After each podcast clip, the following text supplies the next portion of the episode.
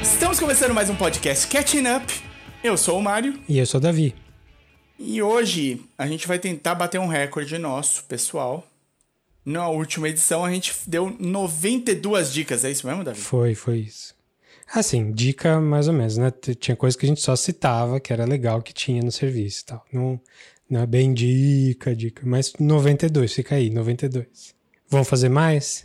É isso, esse é o, o episódio que a gente vai fazer mais de 100. Não, mentira. não, é, é- O episódio anterior a gente tava falando da plataforma de streaming da HBO, a HBO Max. E aí, claro, pra citar filmes e, e séries que são famosas da, da HBO e da Warner, é, acabou que a gente gerou muito conteúdo nesse sentido de dicas aí, né? Tem bastante filme saindo sobre documentário sobre música e coisas legais sobre música, a gente queria falar só disso.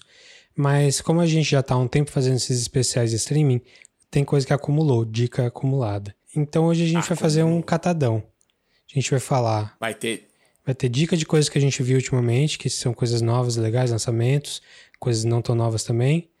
A gente vai falar dessas coisas de música. A gente vai falar do Sparks Brothers, que é o filme novo do Edgar Wright, documentário super legal.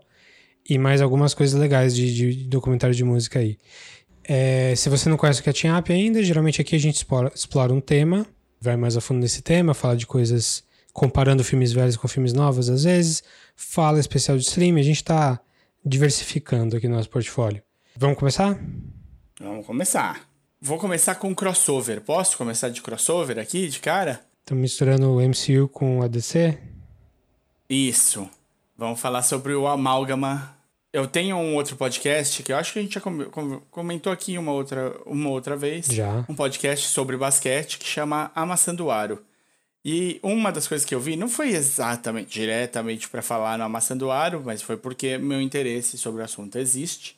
Eles lanç... A Netflix lançou um documentário de uma hora e pouquinho, curto até, chamado Untold, Malice at the Palace. Te- Acho que até teve chamadinha, se você abre o Netflix, ele tá meio que no na cara ali, porque é um dos lançamentos desse momento, especialmente se você acabou vendo aquela aquela série do do, último campeonato do Chicago Bulls com o Michael Last Jordan. Dance. Last Dance, provavelmente eles vão tentar enfiar pra você o, o, o Untold Malice at the Palace. A história é muito simples, é uma coisa muito louca, assim, porque em 2004 você tinha dois times muito focados no físico. O Detroit Pistons e o Indiana Pacers. Eram dois lados, dois times que acabaram indo para uma parte mais física, muita marcação, os melhores marcadores e com bons ataques também. Bons caras de ataque. E criou-se um, meio que uma, uma rivalidade instantânea entre os dois times. No sentido até de que a, sensação de que quem ganhasse deles era campeão da NBA. Os dois estavam do lado leste, eles não estavam no oeste, e a final é sempre entre um cara do um time do oeste e um time do, do leste. É assim que define o campeão da NBA. E era tanta rivalidade que eles desconsideravam o oeste nessa época. Então eles desconsideravam todo o oeste e tinham certeza ou dava Pacers ou dava Detroit. E essa rixa, essa rivalidade com dois times extremamente físicos, criou uma final em 2004, se eu não me engano, muito acirrada no, no final do leste, muito acirrada, muito pegada e que acabou saindo com o Detroit Pistons como vencedor, indo para a final, se, se consagrando campeão. No ano seguinte, durante a temporada normal, não era finais, não era playoffs, não era nada. Na temporada normal, os dois times vão se enfrentar pela primeira vez e o, o Indiana domina a partida dentro da casa do Detroit, abre vantagem, tá com o jogo ganho, até que um dos jogadores, o Ron Artest, que hoje em dia é conhecido como Meta World Peace, é, seguindo uma tradição que o Prince lançou, e o, o Ron ganha um, um aval para fazer uma falta feia, ele faz a falta feia e dali desgoverna. O outro time tá perdendo, ainda sofre uma falta feia, o cara vai para cima, tem uma treta dentro da quadra e tudo acabaria dentro da quadra. Provavelmente com o Ron e com o Ben Wallace, os dois expulsos do jogo. Mas um fã arremessa um copinho de cerveja na cabeça do Ron. E o Ron Artest perde completamente o controle, pula para dentro do, da, das arquibancadas e vai atrás desse fã para pegar ele na porrada. E aí a coisa descontrola, porque os fãs vão cercar ele para dar porrada nele. Aí entra outro jogador o, o, o, pra tirar ele do meio, que também começa a apanhar, começa a bater. A confusão vem para dentro da quadra, porradaria entre fãs e jogadores, até tirar todo mundo. Gente arranca a cadeira, arremessa a cadeira. Podia ter sido muito pior. Sem dúvida nenhuma, podia ter sido pior. Acabou até num nível que você fala, ah, se você pensar bem, não é tão ruim. Assim, o que, o que aconteceu? Ninguém saiu sangrando e tudo mais.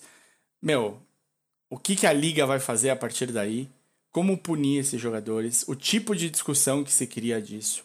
Como, como ficou a vida de cada um deles depois disso? E como foi a visão de cada uma das pessoas envolvidas, incluindo os fãs que participaram nos principais eventos daquele dia. Então é uma cobertura completa. Eles usaram praticamente todas as câmeras que o, o ginásio tinha disponível, dava para isolar pessoa a pessoa, eles acharam todo mundo, todo mundo foi. Teve também a parte criminal. Teve uma parte criminal, além da liga, além de tudo isso, ainda teve um, um levantamento criminal. Então foi. É, é, bem complicado, não é longo, tá super bem contado, você se envolve super com cada um dos personagens, é muito pela visão do Pacers, não é pela visão do, do Detroit. É, focado especialmente nos quatro jogadores que estavam ali, mais os principais. Red Miller, que não teve nada a ver com a briga. Ele, inclusive, estava com o dedo quebrado, ele estava no banco de reservas vestido de terno. E os outros três, o Jermaine O'Neal, o Steph Jackson e o Ron Artest, que são os três que estão no meio do, da treta toda, da porradaria que, que, se, que se seguiu. É uma história muito louca que levantou, tipo, uma série de punições. Eles foram. Teve muita. A mídia crucificando muito os jogadores e a coisa toda, como isso foi sendo lidado. É, é legal. É, eu falei, vou ver 10 minutos antes de dormir e assistir o filme inteiro. Então, se você tiver qualquer gostinho pelo, pelo meio esportivo e, e, e achar que é uma história, você vai descobrir que tem uma história muito legal por trás de do, dos personagens todos envolvidos. Assim, é bem, é bem conduzido. É um bom documentário montadinho. Legal. Bom saber. Então, Untold Malice at the Palace. Isso. Tá no Netflix. Netflix. Tá fácil. Beleza. É, antes de começar as minhas recomendações propriamente ditas, tem três diquinhas assim de follow-up, coisa que a gente falou no episódio passado Boa. e em outros episódios também. Só pra. Só porque teve. Só porque eu acabei, ou enfim. Primeira coisa é, eu já falei aqui do Animaniacs novo, aquele desenho, do, do reboot dos Animaniacs, que estava no Hulu, é exclusivo do Hulu, só que aqui no Brasil ele acabou de entrar na HBO Max, porque afinal é a Animaniacs é da Warner, então acho que fora dos Estados Unidos eles têm direito de, de exibir. É aquela, aquele reboot muito bem feito, muito no mesmo espírito do, do original, muito bem animado, as piadas boas, eu achei muito legal. Vai ter a segunda temporada esse ano. Não sei se vai entrar logo na sequência na HBO Max, mas a primeira está toda aí. São 10 episódios para rir bastante, ah, um pouco por nostalgia e um pouco porque é bom mesmo. Então, primeira coisinha rápida, Animaniacs na HBO Max. Se você não viu ainda, aproveita. A segunda é que eu terminei duas coisas aí que eu falei no episódio passado. A primeira foi Hacks, aquela série de comédia mais ou menos. É sobre uma comediante tipo a John Rivers, assim, super famosa historicamente, só que mais velha, que precisa da ajuda de uma comediante nova que vai tentar ajudar a melhorar o material dela, só que elas não se dão bem, elas sempre brigam porque personalidades são muito opostas e tal. É, não é um não é um sitcom, não é só um odd couple da vida. É bem é tipo uma dramédia assim, uma história tem começo, meio e fim, essa primeira temporada pelo menos. Você vê como é que elas vão se dando melhor com o passar do tempo e quem faz é a Jean Smart, que é a, a, essa mais velha, essa comediante mais consagrada. E assim, ela tá excepcional. Eu, eu tinha visto metade quando eu falei no, na, no episódio passado, agora terminei tudo. Ela tá excelente nível, merece um prêmio, assim. É, merece um Emmy, alguma coisa assim. E a temporada acaba ok. Tô esperando, vou, quando passar a segunda eu vou querer ver também. tava, é uma das séries mais recentes, assim, bem, bem legais que saíram. Então, a, ela chama Hacks, tá no HBO Max. Não é perfeita, assim, não é maravilhosa, não é tipo um Barry da vida. Um Barry acho que é mais, mais interessante, mais bem escrita. Mas essa vale, vale a pena se você se interessa um pouquinho que seja por comédia, já vale. É, mas também sobre é, diferença de geração, porque a menina é, tem 25 anos, então ela é bem geração Z e tá falando com uma mulher de mais de 60, então é, tem esse conflito todo, tem toda a questão do, do, dos bastidores do entretenimento, é, é, é, bem legal, vale bem a pena. E a terceira e última atualização aqui é o The White Lotus, também da HBO Max, então três, três coisinhas da HBO aí, que é aquela série do Mike White, que eu falei na semana passada, não, no episódio passado, sobre aquela, aquela, aquele hotel no Havaí, onde vão os, os milionários lá. E é uma comédia dramática também, onde você vê como são pessoas horríveis fazendo coisas horríveis, mas também você vê o staff do hotel lidando com essas pessoas. E tem toda uma questão de como que uh, essas pessoas super ricas acabam ferrando a vida das outras pessoas sem nem perceber, sem nem achar que estão fazendo nada errado. Mas também tem uma questão muito mais profunda por trás que o Mike White, o criador, é, tenta colocar nas coisas que ele faz, que é uma, uma ambivalência, assim, uma coisa tipo, ah, tá bom, eles, as pessoas são super escrotas aqui, mas eles têm um, alguma motivação, têm uma profundidade, têm um porquê. É mais uma coisa de fazer uma coisa autorreflexiva, é, de, de, de tentar pensar em si mesmo, pensar, tentar projetar os problemas que a gente tem e colocar na tela num personagem que é não agradável e tal. É, é um pouco de autoanálise, assim. O, o, último episódio é bem legal, ele tem umas questões ali que sei que você não acabou ainda de ver pra gente comentar, mas é, de repente a gente ainda. comenta no outro episódio aí, porque o último episódio tem algumas coisas interessantes aí. Mas vale bem falar bem mesmo. É, é, é bom, é bom. Tem até uma entrevista com o Mike White bem, bem legal depois, que era alguma coisa do tipo tudo bem que se você acha ficou meio assim com, com o final, porque o Mike White também ficou. É, mas Sim. vale bem a pena ver. Se chama, chama The White Lotus, tá aí no HBO Max. Maravilha. Vou, quem sabe a gente comenta mais então no próximo, que é assim que eu acabar. Eu não tive chance. Mas tem outras coisas para dar de dica aqui, então vamos lá. Bora. Eu acho, aproveitando a sua deixa aí, eu vou falar duas bem rapidinhas, então. Que é uma que é a volta do Modern Love, aquela série é, é, é, antológica que chama? É, antologia. É uma série antológica, é. sim. Isso, da, da Amazon Prime, que eu falei aqui já sobre a primeira temporada. Ela é baseada numa coluna do New York Times. Então deve ter história pra caramba pra eles fazerem. Tem muito ator legal nessa volta. Tem Minnie Driver, tem Anna Paquin, tem Kit Harington, tem bastante gente legal no, na segunda temporada. E o primeiro episódio dela já diz ao que veio. Eu lembro que no final, a, a Mother Love, a primeira temporada, eu tava achando tudo legalzinho. Eu, eu tenho um, um, carinho grande por Nova York, então é legal uma série que se passa em Nova York e tal. Quase não tem dessas. Um pouco. Quase não tem. É, mas dá chance de você ver. É que tem muita série que se passa em Nova York, mas você não vê a cidade, né? Sim. E Mother Love até que até que faz um pouquinho, mostra um pouquinho. Tem a cidade de pano de fundo, sim. Mas o primeiro episódio é em Londres, eu acho, ou é na Inglaterra, de alguma maneira. E é, tipo, eu lembro que na primeira temporada, o último episódio, eu fiquei muito tocado com o último episódio. Tinha um pouco de um, de um amor mais, mais adulto, mais. Entende melhor as coisas, que não sofre das, da velocidade das coisas dos jovens, né? Das neuras e, e dificuldades e problemas e tal. E o primeiro episódio da segunda temporada tem isso, é bem bonito o primeiro episódio. Dá pra emocionar legal, tranquilo com ele. Apesar dele parecer bobinho no começo, ele constrói muito bem, assim.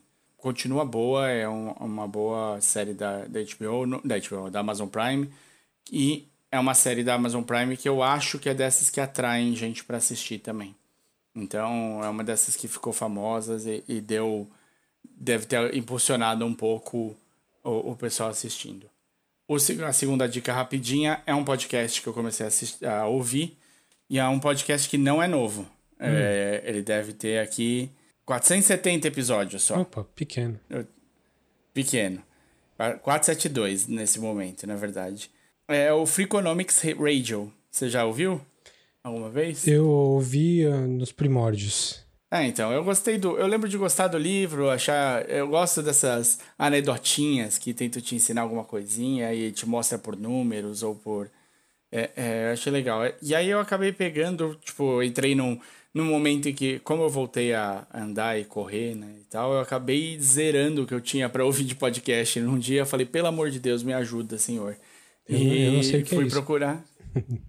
Zerar então, a lista eu- eu- nu- nunca vi. É, eu fiz e, e não recomendo. Eu falei, não, preciso trazer coisas novas. Aí fui testando outros podcasts e tal. E aí no meio desses eu falei, ah, cara, deixa eu... Não, não tinha nada que me emocionou em, no, no- em querer ouvir o Freakonomics e tal, mas eu falei, ah, vamos dar uma chance, vai, vamos ouvir aqui.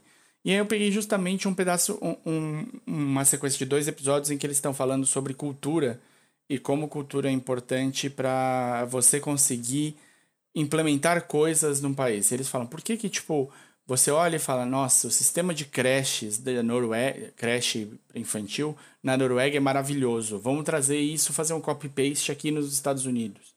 E, e vai dar certo. E por que que não daria certo? E tem muito a ver com a história, o, o- a cultura e o jeito como cada um... E eles trazem um monte de especialistas para explicar essa parte cultural e de como funciona num lugar, de por que não funcionaria em outro e números e tudo mais. Isso é- eu achei muito legal, especialmente por eles tratarem é, é, cultura de até de duas maneiras. Né? Eles, eles apresentam cultura de uma maneira com C minúsculo e cultura de uma, com C maiúsculo, cultura de uma população, de uma sociedade e cultura de, de, de produto cultural, tipo as séries que a gente fala aqui, filmes e afins. Então, eu achei, eu achei super interessante. Tem coisas tipo. Tem uma ilusão de ótica que funciona super pra gente aqui, que é tipo: você pega duas linhas do mesmo tamanho e você põe setas na, no final dessas linhas. Umas, um- numa linha, as duas setas para fora e na outra linha, as duas setas para dentro. E mostra, e a maioria das pessoas, mesmo que racionalmente elas falam: se esse cara tá me perguntando, é porque as duas são do mesmo tamanho, né?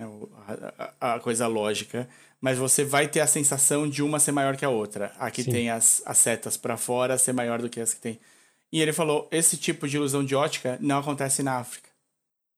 A maioria dos lugares você mostra, eles batem o olho e automaticamente sabem que é do mesmo tamanho e ninguém fala nada sobre isso. E aí ele tenta explicar por, onde na cultura isso eh, eh, faz parte também de como você percebe a realidade e tudo mais. Tá? Então eu achei, eh, achei essa sequência desses dois bem interessantes. E eles estão aprofundando nesses episódios mais recentes coisas desse, desses dois episódios. E aí eu tô achando bem legal essa sequência atual, assim, que eles estão. Não sei como era no começo, mas para quem gosta de curiosidades e de dados e coisinhas e debates inteligentes, eu tô achando legal. Vale a pena perder uma horinha da semana ouvindo um episódio. Legal. Freakonomics Radio.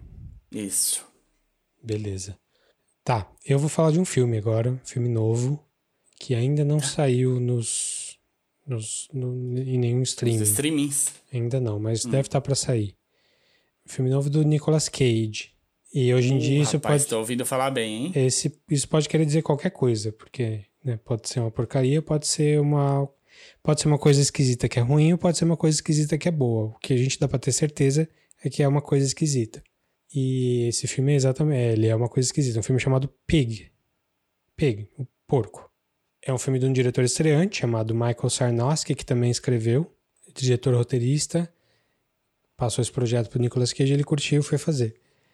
E tem gente que fala, ah, é um John Wick com um porco, ao invés de um cachorro. É, mas é mais, é, é mais do que isso.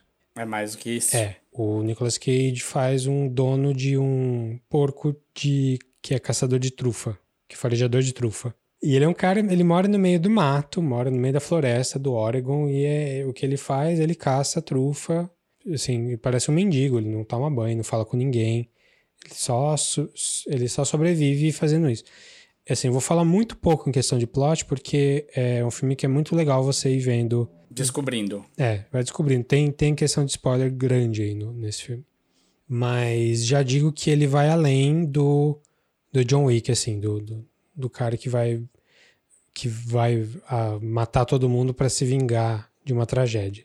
Ele é mais a, a famosa meditação sobre a solidão e a depressão.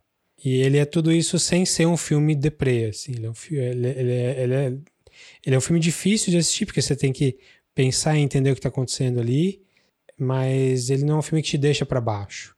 É bem bonito, bem feito, assim, tem umas sequências bem, bem, muito bem realizadas, para um diretor estreante, principalmente. E o Nicolas Cage está muito bem. Ele me lembrou um pouco um outro, um outro filme do Nicolas Cage chamado Mandy, que a gente falou aqui. Que é muito mais maluco do que esse em termos de visual, mais psicodélico, assim, mais, mais demoníaco. Esse, esse é um pouco mais pé no chão, mas ainda assim é bem interessante, bem, bem bonito, vale bem a pena. É, se você não conseguir achar ele aí nos, nos caminhos da internet, só espere um pouquinho que logo logo ele deve aparecer num streaming ou, ou no, no, cinema mesmo. Então a dica é Pig, do diretor chamado é o... Michael Sarnowski. É o Cage na Sans? É, então, é o, é o Cage na Sans mais ou menos, né? Porque faz uns 15 anos que ele só faz filme bizarro. Sim. Só que nos últimos. Só que nos primeiros 10 anos, esses últimos 15, ele só fazia filme bizarro ruim, tosco. E agora ele passou a fazer filme bizarro bom. Tipo Mandy, tipo Color Out of Space, que não sei se é tão bom assim, mas. Enfim, é, tô gostando dos últimos filmes do, do Nicolas Cage que eu vi. E não é uma coisa que eu diria cinco anos atrás. Não tava esperando isso. É. Mas é bem, bem o, clima de filme indie, assim, mas é, é bem legal. Bem legal mesmo. Pig. O meu próximo, é um, eu, todos os meus próximos aqui, eu tô no meio de assistir, tá? Tem inclusive esse que eu vou falar, nem terminou de sair ainda. Vai terminar. Chama Reservation Dogs. Hum. É uma, uma brincadeira, né? Com, com o nome do. Reservoir Dogs. Do, do, é, do, do Tarantino. E é uma comédia feita no FX on Hulu de um cara chamado Sterling Harjo, ou Hario, sei lá eu, do Taika Waititi. Hum. Vamos ouvir mais o Taika Waititi hoje. Sim. E eles resolveram fazer uma brincadeira, uma brincadeira, uma série que segue quatro adolescentes é, indígenas numa cidade bem pequena no Oklahoma eles são, tipo. Eles são.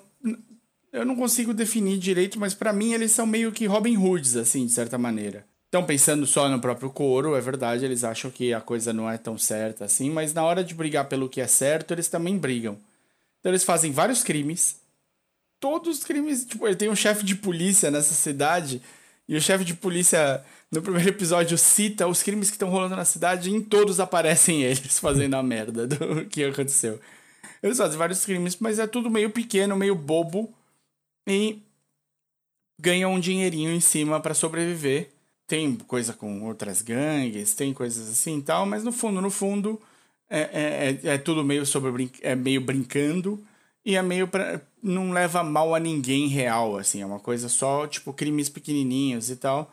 Ao mesmo tempo que eles, quando fazem alguma coisa muito mais grave, eles se sentem muito mal, eles têm dificuldade de digerir. E a série começa com eles fazendo justamente esse crime maior, no qual eles acham um jeito de roubar um caminhão que entrega chito, que entrega salgadinho. E eles vendem o caminhão para um ferro velho, ganham uma bela bolada e ainda pagam para ficar com todos os salgadinhos que estão dentro do, do caminhão e levam embora os salgadinhos e o dinheiro. E aí começa a ter um peso na consciência e tal. É assim que começa o primeiro episódio. Tem um clima bem leve, mas tem várias questões interessantes sendo levantadas. Mostra, é interessante você ver um pouquinho, pra, até para descaracterizar e você entender melhor como funcionam essas reservas e, e, esses índios e a vida neles, deles hoje em dia, na, num, numa situação atual, num contexto atual lá nos Estados Unidos especificamente, mas eu acho que não deve fugir tanto da maioria do, do resto, da, da claro, né, se você for para Papua Nova Guiné e tal, eu imagino que fuja muito, mas do, da parte mais é, ocidental colonizada, a coisa deve seguir alguma coisa parecida, né? Claro, devidas proporções e posicionamento. Então, é, é, tirando isso, é legal você ter essa acompanhar a história bem contada, os personagens são divertidos, é leve e e ao mesmo tempo te traz coisa para pensar. Ele tem agora tá com quatro, três episódios. Termina no meio de setembro. São sete episódios só a primeira temporada. E tá, tá saindo aí no, no FX on Hulu. Eu tô acompanhando pelo Hulu. Mas deve ter. Daqui. Não duvido que apareça pelo FX daqui do Brasil. O Taika Waititi tem, tem umas especialidades, né? Criança delinquente é uma. É. Tem, tem o Hunt, versus, uh, Hunt for the Wilder People, o Jojo Rabbit mais recentemente, tem esse aí. Só que ele tem outras, outros filões que ele gosta de explorar também. E um deles é Você o, vai falar agora. é o que eu vou falar agora, que é um filão do de comédia paranormal. Que ele começou com What We Do in the Shadows, o documentário de 2014, que é super engraçado, tipo um um The Office, só que com vampiros que moram juntos na Nova Zelândia. Aí ele produziu essa versão, falando em FX também, desse filme, só que como série, se passando em Nova York, não na Nova Zelândia, que eu já falei aqui também, é super legal, tem duas ou três temporadas, já tá renovada para mais. Chama What We Do in the Shadows também, mesmo nome. Só que entre um e outro, entre 2014 e 2019, quando ele fez esse What We Do in the Shadows, ele criou um spin-off disso na Nova Zelândia chamada Wellington Paranormal. Então, Olha. Wellington Paranormal. E é uma sériezinha, também um documentário, assim, só que ao invés de ser um The Office, é um Cops. Ou é um Arquivo X, um X-Files. Segue dois policiais de Wellington, que é uma das maiores cidades da da Nova Zelândia, mas ainda assim é uma cidade pequena, e em que eles são policiais normais, só que eles são escalados para fazer. Eles, eles são avisados: ó, existe coisa paranormal e vocês estão encarregados de investigar. Então vai ter vampiro, vai ter alien, vai ter demônio. O primeiro é possessão demoníaca. E é bem estilo Arquivo X, até a abertura é imitando o Arquivo X, é bem engraçado. Só que são episódios que não se conectam, assim, não é uma história completa, completa. Então, um episódio pode acabar com, tipo, com indicação de que as coisas não estão bem mesmo assim. Só que aí no outro episódio, tipo, zerou tudo praticamente. Mas é o mesmo tipo Os de humor. caras quase morrem num. E no Praticamente. episódio seguinte não. É, o episódio seguinte tá certo, bora. Praticamente, é. E assim, muito engraçado. É aquele humor, mesmo humor do What We Do in the Shadows. É gente ignorante, assim, gente não burra, mas inocente, que vai, vai lidando com a situação conforme ela vai acontecendo. Isso vem desde o Flight of the Conchords, que era aquela série que ele produziu também com. Essa série não é só do Otaika, é do Jermaine Clement também, que também fazia o Flight of the Conchords e fez mais um monte de coisa legal aí, Legion. É, eles escrevem, são criadores. Não sei se eles dirigem. Talvez dirijam um episódio ou outro. Mas assim, What We Do in the Shadows é uma série mais com mais orçamento. Essa do Wellington Paranormal é mais baixo orçamento, então não espere os melhores efeitos, espere muito truque de câmera pra esconder, disfarçar, assim.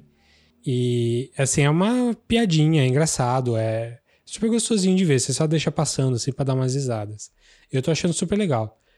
E ele entrou no HBO Max também, então tá fácil de ver aí se você assinou recentemente. E eu vou agradecer. Eu vou agradecer porque apareceu pra, como algo sugerido para mim. Eu dei zero bola. E aí, obrigado. E Não, eu, va- é, vale a pena. Cê- O Do in the Shadows é melhor, já digo já, mas esse é bem, bem bonitinho, assim, bem... É legal, é, uma- é um negócio de terror, mas ele é bonitinho, não deixa de ser. Legal. Bom, Que mais meu próximo. Eu gosto muito de, de assistir é, séries de outros países, porque a gente tem. A gente perde o hábito, né? De ver que. entender que contar histórias podem ser feitas de maneiras diferentes. E a gente se acostuma muito com o jeito de contar histórias que a gente aprendeu no Brasil, e, a- e, a- e especialmente americano, né? Porque a gente é bombardeado aqui com o, o- o estilo de narrativa deles. E eu comecei a ver algumas outras séries agora para poder dar essa destrambelhada um pouco, mudar um pouco a cabeça e ver histórias de, de outros lugares e tal. E um deles é, é uma série que tá no Netflix, que chama Katla. É uma série da, da Islândia, de mistério e drama. Ela é meio sci-fi. Eu acho que até no, no Netflix ela tá colo- colocada como sci-fi. E ela tem aquela coisa dos. do jeito de contar a história dos nórdicos. Que eles têm. Eu, eu, eu. Por exemplo, tem um filme da década de. começo da década de 90, se não me engano, que chama The Vanishing. Sim, O Silêncio do Lago. filme. 86, eu E- acho. É, então, eu 88. adoro. The, eu adoro The Vanishing e especialmente, obviamente, a versão original, que, eu, que é nórdica. A americana Né? é péssima. A americana é com o Kiefer Sutherland, não é? Eu acho que é. Eu vi também, mas a, o, o Silêncio do Lago, o original, é um que, tipo, assisti pequeno super me marcou. Era, mas, e ele tem um andamento mais lento. E te deixa com a pulga atrás da orelha o tempo todo. Você fica tenso, você fala, mano, eu não acredito que a pessoa vai fazer isso, não é possível. E é muito legal, é muito bom o filme, é muito bem estruturado, é muito legal. E a Cátula, ela tem o andamento mais lento no começo. Então, você abre... Se, não, não ponha pra assistir se você estiver na cama perto da hora de dormir.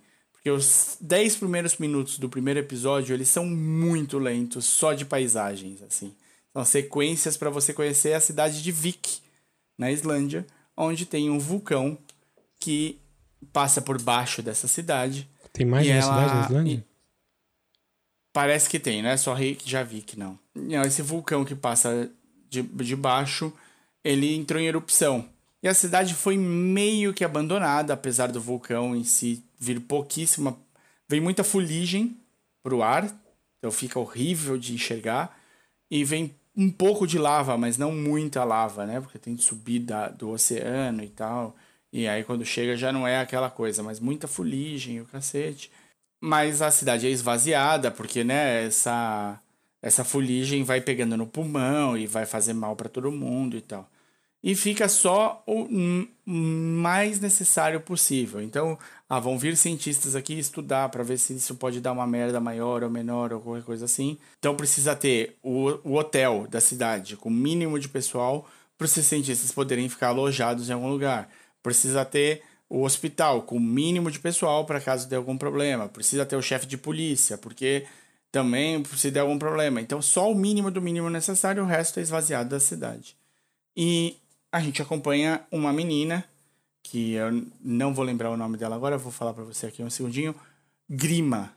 É, a gente acompanha a Grima, que tra- trabalha junto do chefe de polícia, vai, vamos dizer. É, é o, que eu, é o que eu entendi. Eu não entendi direito qual é o trabalho dela na, na cidade, mas ela tá ali junto do chefe, ela ajuda nas coisas e tal, então deve ser isso. E ela tem um pai que trabalha na cidade, é, especialmente levando bateria pra cá e pra lá, ajudando, consertando coisas e tal.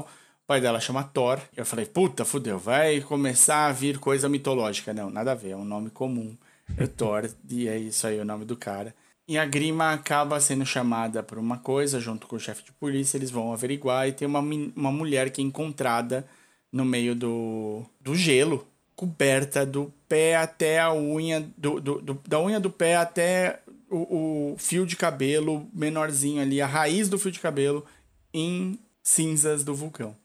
Inteira preta, não sei o que lá, pelada, num frio de lascar, entrando em hipotermia, ela é encontrada desse jeito, é socorrida, levada para o hospital, limpa, tudo com calma e tal, e eles tentam descobrir, a mulher é, é sueca, ela fica falando, não, eu tenho de voltar pro trabalho, eu tenho de voltar pro trabalho, e eles vão, vão perguntar para ela onde é o trabalho dela, ela falou que ela trabalha no Hotel Vic, o hotel da cidade.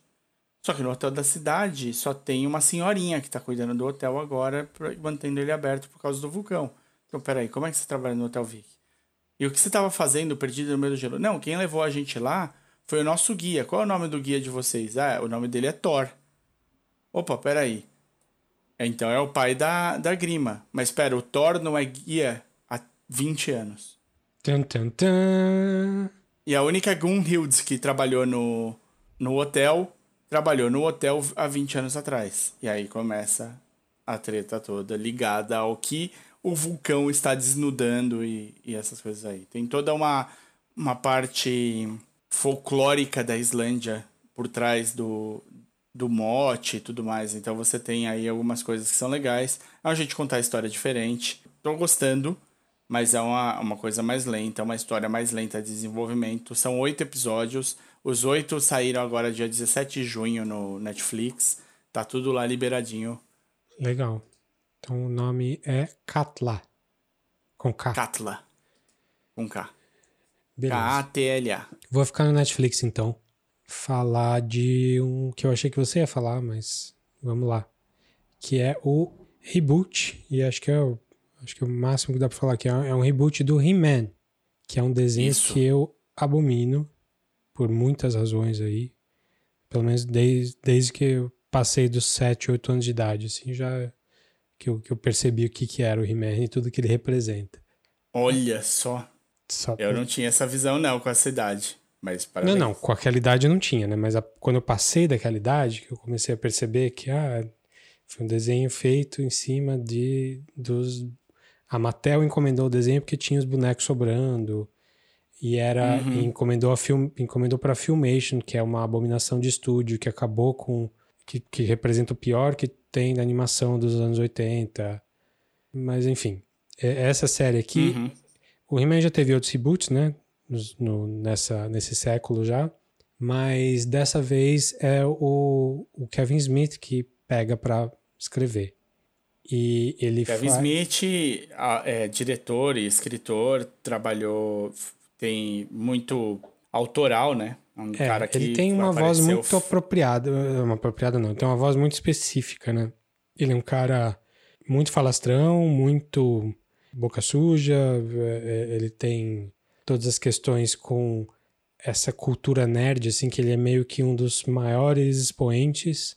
É um líder do cinema independente, porque ele fez com o que ele fez com Clerks nos anos 90, ninguém mais fez, em termos de sucesso, com pouco orçamento. É um cara muito talentoso, nem sempre é um cara muito legal. Tem. Tipo, ele tem os fãs e os detratores e os dois estão certos, assim. É, eu gosto de alguns filmes dele, não gosto de, de todos, principalmente dos últimos eu não gostei tipo, de- dos que eu vi, de nenhum. Mas ele é um cara interessante de se ouvir, é um cara que conta história muito bem. Você pega ele, qualquer entrevista dele, ele, ele é o rei do podcast também, faz podcast de quatro horas de duração, mas é, E foi um dos precursores, né? Um cara que começou com podcast lá em 2000 e pouco, Sim. 2004, eu acho. Você tinha de ir no site dele pra ouvir o podcast. Pois é, não tinha nem, a- nem o iTunes ainda. Mas ele é um cara, assim, difícil, difícil negar o talento dele como escritor, como contador de história, mesmo que ele faça porcaria. E ele, poxa, o, o Super Nerd Kevin Smith pegou pra fazer um desenho do He-Man, eu meio que quase dormi ali. Tipo, eu não tô interessado numa sessão nostalgia, não. É, mas aí eu vi um monte de gente falando que era bom, que era bom, eu fui dar uma conferida. E olha, é interessante, viu? São só cinco episódios. Ele funciona meio que. Não é, não é uma prequel, mas ele funciona como um, um novo começo, assim, pra. Ele, ele se passa. De... É difícil dizer o que é sem, sem, sem contar muito, mas ele se passa quando o, todo o lore do He-Man tá estabelecido. Então, Uhum. É por isso que eu não chamaria ele de um reboot. é. Ele é uma. é- Ele é- seria... Só que ele não é uma continuação também. Ele é quase uma fanfic. Eu acho que é isso. Ele é uma fanfic. Você Pode pegou ser. aqueles personagens e des- desconstruiu toda aquela história pra contar o que você quer contar depois. E o que ele quer contar é legal. É uma boa história de fantasia. É inteligente, é sensível, o texto é bom. Cinco episódios, assim, não é nada super, assim, que você nunca viu antes, mas o que me pega é que o material base é muito ruim. Tem toda a questão nostálgica do pessoal da nossa geração e tal, mas hum, é, é como você pegar, sei lá, é que é difícil ter uma, ter uma coisa mais básica e infantil do que o He-Man, assim, mas se você pegar Ursinhos Carinhosos. Pensei nos Ursinhos Carinhosos, né? Exatamente. Sei lá, o. Du- é, a continuação dos Ursinhos Carinhosos é o Duna. Rapaz, E, é- e- e, cara, tava tipo. esperando isso não. É, então. É, eu não tô dizendo que essa, que essa série é tipo Duna, não- mas é, é, é esse, esse tipo de, de elevação do material que o material acho que não merece, assim. É, essa história podia É, ser. é tipo dizer que a continuação de O Hobbit é O Senhor dos Anéis. Não, porque o Hobbit tem a semente. O Hobbit é infantil, mas ele tem uma sementinha ali do, do, do de ter o lore e tal. O, o que esse, essa série do Masters of the Universe faz. E assim, alguém vai falar, eu sei que, sei lá, o Jarbas, nosso amigo, vai falar: Não, mas eu li os livros, eu li os. é, e lá tem tudo isso, tem todo o lore. É, eu tô comparando com o desenho dos anos 80. Pode até ser que esse, esse lore tenha sido expandido aos poucos e só eu que não sei. Então, se for isso, perdão Não, pelo eu que eu te vou falar. garanto, eu te garanto que não é só você que não sabe. Isso aí a gente vai. Aí, assim, o cara vai falar, não, existe o lore e tal, existe, mas tá no mesmo, no mesmo mídia, na mesma mídia, teve a mesma exploração, teve a mesma chance de ver. Porque pra gente o He-Man ele existe porque a gente era criança quando ele passou. O He-Man que teve depois, sei lá eu o que aconteceu com o He-Man que teve depois. A gente não viu. Teve Sim, um mas também era depois. infantil. Não tinha essa coisa. E- Esse desenho não é infantil. Ele é feito Uhum. por um marmanjo que, que viu o He-Man quando era criança. Um marmanjo que Uhum. tem uma, um gosto para para storytelling um pouco mais refinado hoje em dia do que ele tinha quando ele era criança. É, então, é interessante? É, mas eu acho que ele, ele foge tanto do material base, ele tenta dar um- uma cara pro mundo, pra Eternia lá, tenta dar uma cara pros, pras pessoas que moram lá, além da, do, do plot específico ali, do, da mecânica que acontece.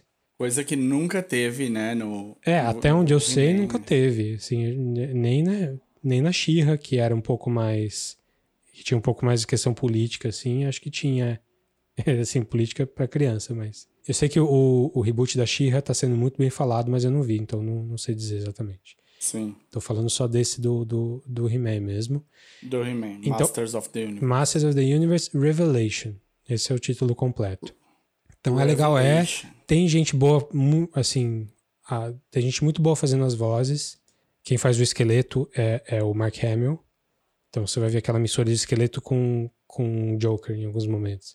Quem faz a, a maligna, né? A Evelyn é a Lena Headley, que é a Cersei do Game of Thrones. Que é a maligna. Sim. E ela, assim. É a maligna de- na vida real. É, bom, a atriz não, né? Mas a personagem, as personagens que ela faz muitas vezes são. Sim. É, e você vai ver ela começar a falar, você fala, nossa, é a Cersei falando, é aquilo. E tem um monte de, tem, tem mais gente do Game of Thrones também, gente boa, e de outros lugares também. Então é legal, a animação é boa, é bem feita, não é perfeita, assim, mas é para uma série é, é bem feita. E assim, se você gosta de fantasia, vai, que, que é isso. Mas assim, eu só senti que ele tá muito acima do que ele tá usando de material. E talvez da- daria pra contar essa história de uma maneira mais satisfatória se você começasse do zero. Mas como também é um comentário, tipo, ele é um comentário sobre a, a animação original, tá, é, tem, tem essa questão ali também. Então, não sei. É, Eu acho que vai ter mais episódios disso. Ou isso vai virar uma, uma outra série depois, não sei. Mas eu gostei, assim, eu fiquei impressionado com essas ressalvas aí. Então, é Masters of the Universe Revelation ou o reboot do He-Man do Kevin Smith. Se você assistiu o He-Man na década de 80, você indica. Sim, porque assim, se você gosta muito, veja esse, porque pelo, pelo menos isso aqui é melhor do que aquele. Assim, acho que é. Dificilmente alguém vai dizer, não, eu gosto mais do. Acho, aliás, gosto mais não. Dificilmente alguém vai dizer, ah, o desenho original é melhor do que esse reboot. Eu acho que é, dificilmente dá pra chegar nessa conclusão. Isso. Justo. E tá aí no Bom, Netflix, tá vou- fácil. Vou continuar aqui no Netflix porque estamos nessas. Vou aqui me, me, me jogar numa situação, pode ser que eu, eu erre alguma coisa, tá? Eu, a série que eu vou falar chama Call My Agent. É meio uma dramédia do Netflix francês. E assim, eu, eu tava falando sobre esses outros tipos de narrativa e tal. E aí eu lembro que, tipo, eu falei recentemente do Lupin aqui. Sim. Mas eu sinto que o Lupin, ele tem uma narrativa mais americanizada já. Uma coisa que é muito pop. É, Lupin é pop, é fácil de ver, Americanizado ou só popular? Vamos dizer que é um pop americanizado, né? Tipo, sei lá, um popular pro mundo. Um jeito melhor de vender uma coisa pro, pro público mundial. O Lupin é um personagem super cativante, é- é- ele funcionaria bem de qualquer jeito, em qualquer lugar e tal. Essa Call My Agent, ela tem um pouco disso, de funcionar bem em qualquer lugar, mas eu acho que ela é mais francesa do que o Lupin. Ela t- dá essa sensação. São quatro, são quatro temporadas. É, a quarta temporada saiu em 2020. Cada temporada são seis episódios, então a gente tá falando de 24 episódios. E ela é sobre os agentes dos atores, artistas e afins. É um mundo que já foi visitado de vários jeitos. Já foi visitado É, é, como é que era aquela série inglesa que era sobre o pessoal que trabalhava em extras? Era os extras, não era? Do Ricky Gervais? Extras. É. é, Sim. É. Então, Você já, você já teve essa a ótica dos caras que escrevem séries, você teve a ótica dos caras que são extras em, em TV, em filme, você já teve a ótica dos atores que estão começando no, no meio, e, e até esbarrou aqui ali em alguma parte desses agentes e tal. Mas essa é focada especialmente num, numa agência, talentos, né, com agentes diferentes, cada um trabalhando. E aí cada episódio, pelo menos na primeira temporada, eles seguem. Cada um é pra falar de um ou outro talento naquele episódio. Às vezes é um só, às vezes são três, e mais ou menos isso daí. Mas são histórias focadas nisso. Abre com uma, com uma atriz que chama Cécile de France. É legal porque a- a- vários desses aí são realmente atores. E eles topam se fa- fazer a si mesmos na série. É uma sátira eu- sobre a personalidade do, chata dos atores. Não, e, e, e a o ponto de vista dos, dos agentes. E aí começa com essa agência grande chamada ESC, e é agência, nome do cara. A série em francês chama 10%. É, 10%. 10%. É, Deve ser o, o- É a taxa deles, do, né? do, agen- é, do, do, do, do agen- agenciador. E aí começa com essa Cécile de France, que é uma, é uma atriz belga. Ela tá correndo pra entrar no próximo filme do Tarantino. Ela não pode falar sobre isso, mas ela tá fazendo aula de inglês, fazendo aula de equitação, porque ela precisa parecer natural andando a cavalo. E ela falou que ela era natural andando a cavalo. E, tipo, tô- tá, tá correndo atrás, tá pelejando e tá quase tudo certo pro Tarantino fechar com ela. Então ela tá feliz, tá animada. E é, é, tipo, você, como eu não tenho muito conhecimento de todos os atores franceses e tal, eu não sabia que ela era atriz antes. Eu descobri depois pesquisando que era realmente ela fazendo ela mesma e tal. E não fecha o acordo o Tarantino. E aí é como o agente dela vai lidar com essa situação bizarra que o Tarantino resolve ir com uma atriz mais nova. Mas tem muita gente legal que participa da série. Tem a Sigourney Weaver faz papel. Tem gente de, todo, de todos os lugares da Inglaterra, dos Estados Unidos, da França. Eles e, e gira em torno desses, desses personagens principais que são agentes dessa agência de talentos. E a Camille Cotin, ela, faz, ela, ela disse em entrevista que ela faz essa, uma, agência, é, uma agente baseada numa outra agente que é super famosa. É, ela é durona, ela é super bonita, a agente. Ela é, ela é, é é homossexual, então, tipo, ela não tem a pressão de ter, de ser de um jeito ou de outro, ou jogo de sedução. Então, ela é só durona, ela entra com os dois pés no mundo masculino, ela pisa em todo mundo. Ela tá pouco se lixando pro que você sente, o jeito que você faz. Então, essa caracterização da Camille Cotin, ela ganha bastante espaço. Tem um quê que é, é dramático por um lado, mas é muito engraçado no resto, assim. É uma série que é levinha, é divertida de ver, dá para dar um relance desse mundo. E, e todo, todo mundo que trabalhou na série fala que depois da série trata muito melhor o seu agente hoje em dia. Legal. Call My Agent, Netflix. Netflix. Tá, eu vou sair do Netflix e vou pro Hulu agora. Falar de um filme que é Eita. exclusivo do Hulu por enquanto, chamado False Positive, que é com a Ilana Glazer, que é uma foi comediante, né? Faz a série, fazia a série Broad City, com o Justin Theroux, né, do Leftovers, e com o Pierce Brosnan. Olha, tá vivo. Tá vivo, tá vivo e tá galã, mais galã do que nunca. Não sei se mais galã do que nunca, mas Pierce. tá um... Não Minha irmã vai ficar feliz de saber. É, é um filme que, assim, é, ele tem muito, muito, muito, muito a ver com o bebê de Rosemary.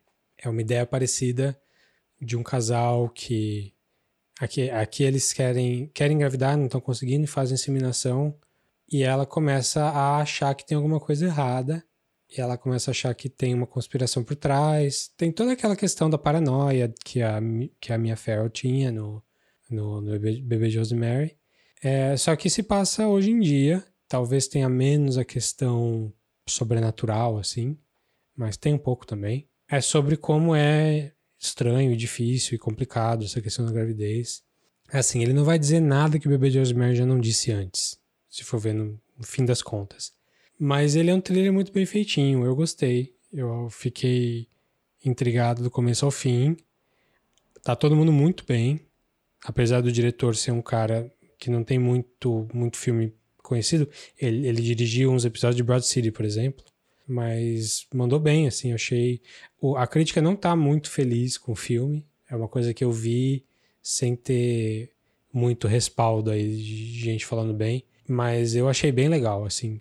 O, o Pierce Brosnan faz o médico e o, o Justin Theroux é o marido dela.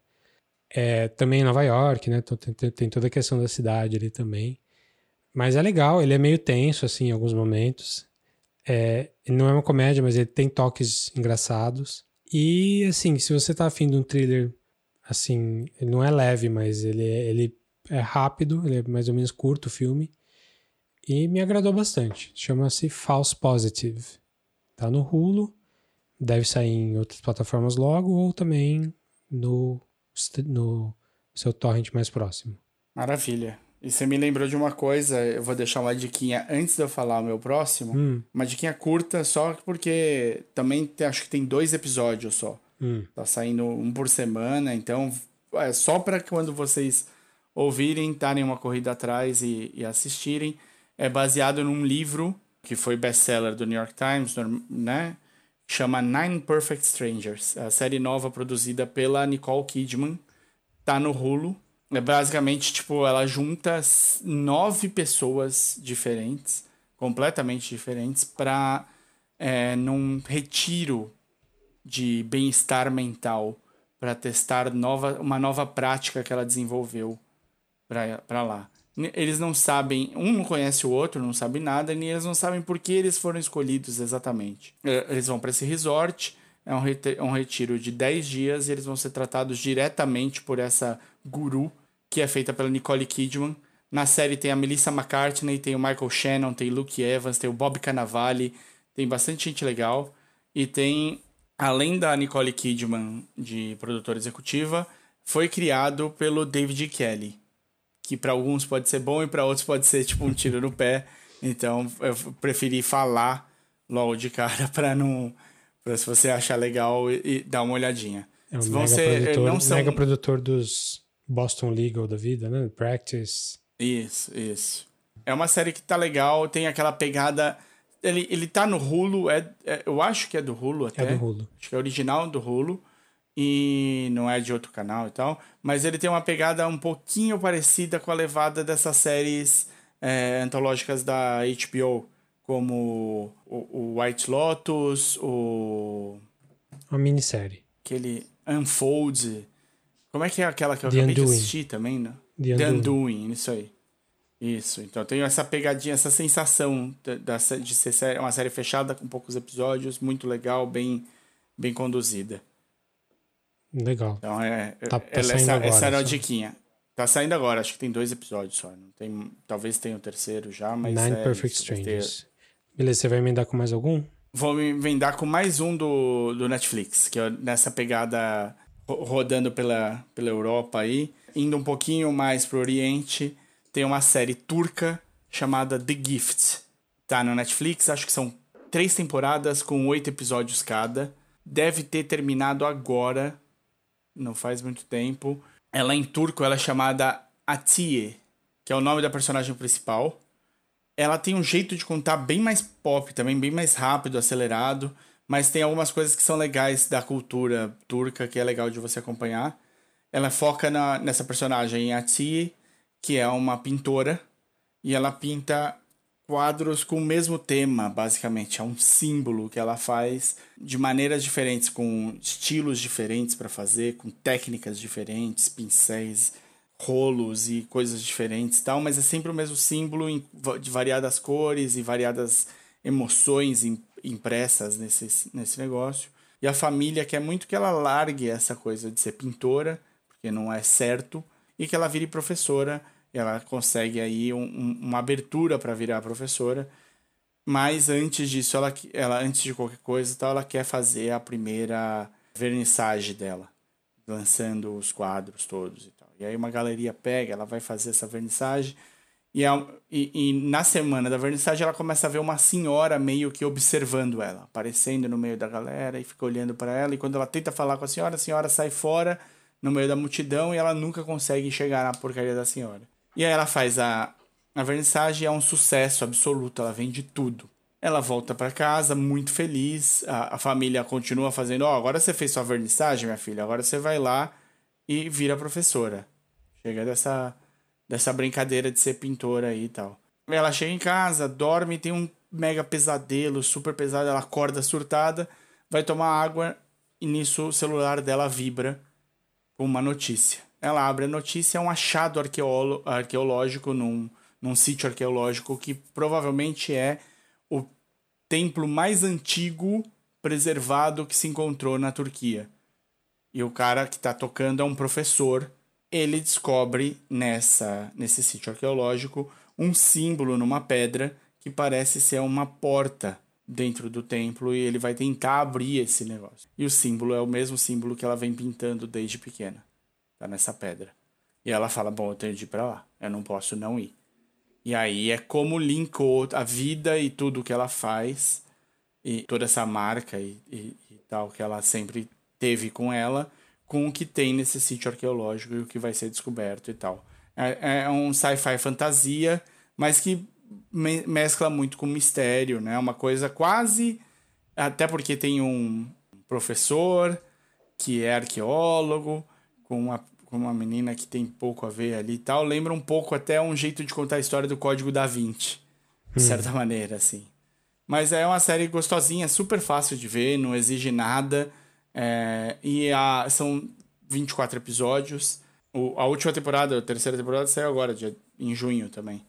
Então tá, tá bem fresquinho. É, é interessante. Eu acho, achei divertidinha de ver. Não é, nossa, vai mudar a sua vida, mas dá para se divertir, dá para criar teorias enquanto você tá assistindo, dá para você ter personagens favoritos, tem a irmã dela que é super legal, tem um monte de coisa. Então, é, fica como dica aí, The Gift. The Gift ou A Tia? A Tia. Certo, Netflix. Vou continuar no Netflix então, só que é outra pegada aqui fala da segunda temporada, segunda temporada do I Think You Should Leave, que é hum. aquela comédia que é tão absurda, mas tão absurda que ela faz mais sucesso como meme do que como série mesmo para se assistir. Should Leave é uma série com o Tim Robinson, que é um cara que fez uma temporada do Saturday Night Live, talvez duas, e não fez muito sucesso lá. E ele resolveu fazer essa, essa, essa sériezinha de sketches com Netflix que assim são super curtinhos, cada episódio tem 10, 11, assim varia, no máximo 15 minutos e é o quebrado o tempo. É, super quebrado. No a primeira temporada faz uns dois anos que saiu e fez um sucesso assim, alguns personagens fizeram sucesso na internet e, e agora saiu a segunda finalmente. É um humor muito absurdo e um humor muito de desconforto. É, o I Think You Should Leave é tipo, o cara faz uma coisa tão absurda socialmente não aceita, que as pessoas falam, é, tá na hora de você sair. E esse é o espírito de quase todos os quadros, os sketches da, da série toda. É, um, um, um, episódio não conversa com o outro, mas às vezes dentro do episódio, entre um sketch e outro, tem alguma coisa que conecta ali. A segunda temporada tá tão engraçada quanto a primeira. Eu acho que ela tem menos momentos icônicos, assim. É curtinha também, são seis episódios só, igual a primeira, igual a primeira, então total são só 12. Mas assim, são coisas que você vai ouvir que você vai querer repetir depois, assim, porque são, são memes muito bons. Eu gostei, acho que eu gostei um pouquinho mais da primeira, mas essa segunda também tá segurando muito bem. E tem um monte de gente famosa que ele coloca ali, comediantes de outros lugares, gente do SNL que, que tava em outros, outras temporadas. É, mas é sempre absurdo, sempre bizarro. E eu gostei. Gostei bastante. Eu, eu tive dificuldade, não vou mentir. Te digo, vou deixar aqui, para junto da sua dica, eu vou dar a dica de. Galera, se vocês estiverem de mau humor, não comecem a ver essa série. Ela não vai fazer nada por vocês. Vocês vão continuar de mau humor e vão ficar achando que a série é uma bosta. É verdade. Peguem num dia mais. Peguem num dia mais tranquilo e tal, porque assim, você precisa estar tá com, com o humor mais solto para entender o que o cara tá querendo fazer. Senão você só fala. Você vai entender o que o cara tá querendo fazer, mas vai falar, vai tomar no seu cu. E eu, foi o que eu fiz na primeira vez que eu assisti. E aí agora, depois, você consegue entender muito melhor e achar mais divertido a série. Sim. Minha dica. Minha dica pra sua dica. Tá certo, tá certo. Mas, mas vai lá que é, que é bom e acho que você vai, vai se sentir mais confortável navegando os memes da vida aí, porque vira e mexe aparece alguma coisa de lá. E o que é legal, falando um pouco mais especificamente, é que são, são situações em que você consegue ver da onde que ele tá tirando isso. São coisas que não é só, ah, estou zoando como se faz comédia. Não, são situações sociais. Já tem um cara que é muito chato, que ele não consegue perceber o quão bizarro ele está sendo ali naquela situação. Você já viu isso? Ou então é uma ideia que putz, é, é tão absurda que faz sentido. É, é, um, é uma série que vai mexer com. vai te apresentar coisas que você não esperava. Assim. Pelo menos comigo aconteceu assim. Cada episódio, por mais que às vezes não faça nenhum sentido, mas seja absurdo demais, no mínimo eu saio tendo visto uma coisa que eu não vi antes, com certeza. Então, Ela, de novo, ela é divertida. é. I, I Think You Should Leave com Tim Robinson. Tá no Netflix. Então, o que eu tenho para falar aqui também é um da Apple TV Plus, que é uma, é uma série de comédia musical. Com o Keegan Michael Key, do Key and Peele, e com a Cecily Strong, do, do Saturday Night Live. Chamada Shmigadoon, que é um nome bizarríssimo, mas tem um, tem um porquê. É uma série Tem super... por quê? Eu achei Tem. que não ia ter. É, porque na verdade, como é uma série sobre musicais, é uma série que parodia musicais, um, um musical famoso lá dos anos, sei lá, 30, 40, é o Brigadoon. E aí fizeram um Shmigadoon. Brigadoon. Mas é, é uma série, ela, ela é dirigida, todos os episódios são dirigidos pelo Barry Sonnenfeld, que é o cara do Men in Black, que é o cara do Pushing Daisies. Então é um cara que era diretor de fotografia antes, é um cara muito ligado na parte visual, parte da direção de arte. Um cara super famoso também e tal. Mas aqui no, no, no Shmigadoon ele dirige todos os episódios. A história é a seguinte, é um casal, que é o Cecily Strong e o Michael Key, que estão juntos há uns três anos, só que estão meio. Já, o, o romance deles já tá um pouco mais para baixo. E eles vão para um retiro, um, tipo, um lugar para acampar, que vai revigorar o, o relacionamento deles. E eles acabam se perdendo e eles caem no meio da floresta, assim, eles caem numa cidadezinha que parece um cenário, que é praticamente é um cenário de musical dos anos 40, assim. Tudo super artificial, tudo super bonitinho, novinho, e todas as pessoas ali falam como se estivesse no musical, cantando, coisas, falando coisas engraçadinhas. Então é uma coisa super é, fora da realidade, e eles vêm de uma realidade que é a nossa, bem, bem normalzinha. Eles são meio cínicos, eles chegam nesse lugar que é o oposto disso, lugar que o sentimento é sempre exp- expressado da maneira mais aberta possível, mais piegas possível. Said is we should bail on the hike. I didn't mean us in general. I just meant the hike. You don't want to make our relationship better? Our relationship is fine. What's that? Church bells? Schmigadoon? Welcome to our little town. Where friends are all you meet. Must be something they do for tourists. Hey, everyone! Hey there, Pete! Can we go now? Already? What? We can't leave. E eles descobrem que eles são presos ali naquela cidade. E o único jeito deles que eles podem sair, e eles descobrem isso porque um duende feito pelo Martin Short explica pra eles. Claro. Ele, ele explica: vocês só podem sair daqui quando vocês encontrarem o true love, o amor verdadeiro. E eles falam: ué, mas a gente se ama, né? Por que, que a gente não consegue sair? E aí é que é, é. É isso que a série é isso que a série é. Se eles precisam remendar o relacionamento deles ali, ou se eles precisam achar outro relacionamento na cidade. É tudo super expansivo, super. é, tipo, ela gosta de musical, então ela reconhece todos essas, essas, esses clichêzinhos que estão acontecendo e ela até entra no clima um pouquinho.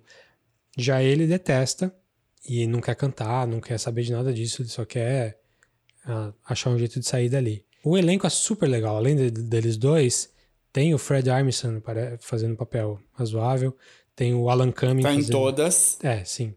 Tem uma galera do SNL aqui. O Alan Cumming fazendo o prefeito Man Love, que é um cara super afeminado, mas como é uma coisa super antiga, não dá pra dizer que tipo ele, ele não pode não pode se abrir, não pode sair do armário. Tipo, tem a Jane Krakowski do, do 30 Rock, tem mais uma galera ali que você vai reconhecer. É muito engraçado, ele é bem.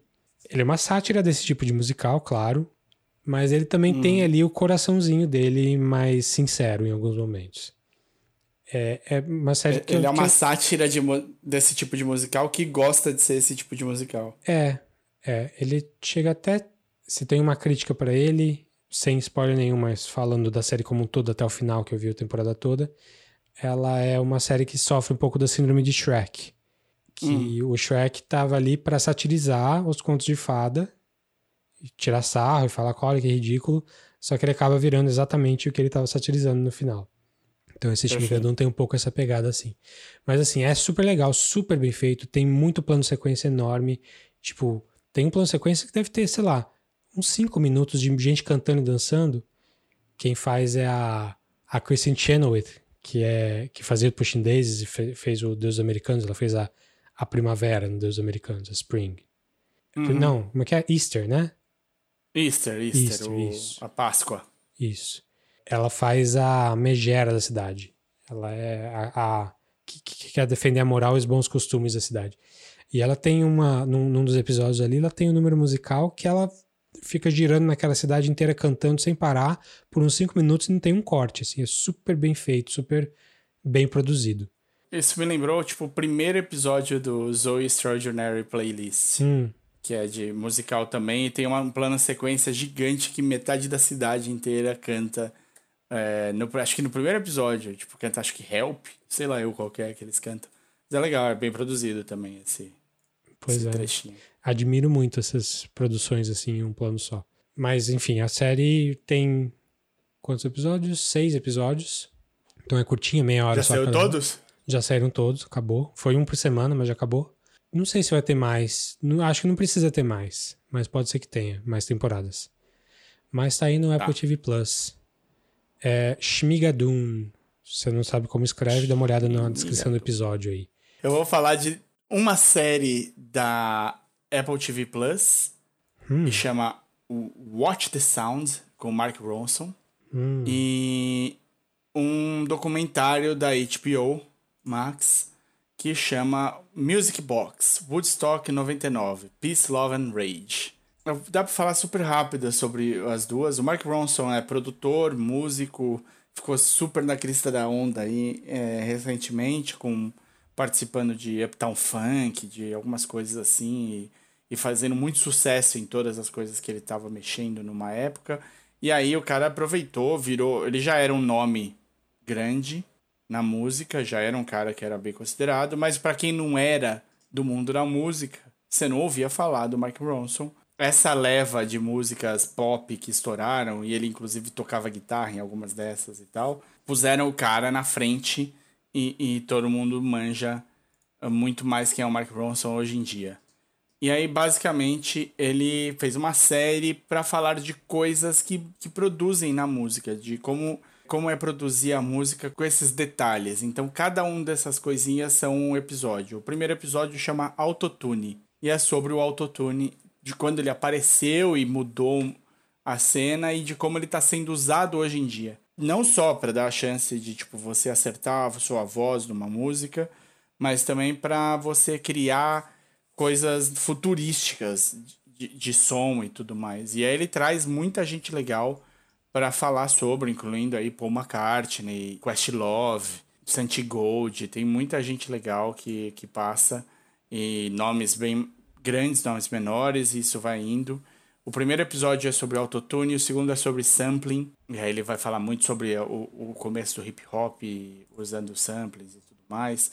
Aí Reverb, falando, fala da Amy Winehouse e tudo mais. Sintetizadores, a- as drum machines e distorção. São seis episódios da primeira temporada, não sei se vai ter outro não, é bem recente.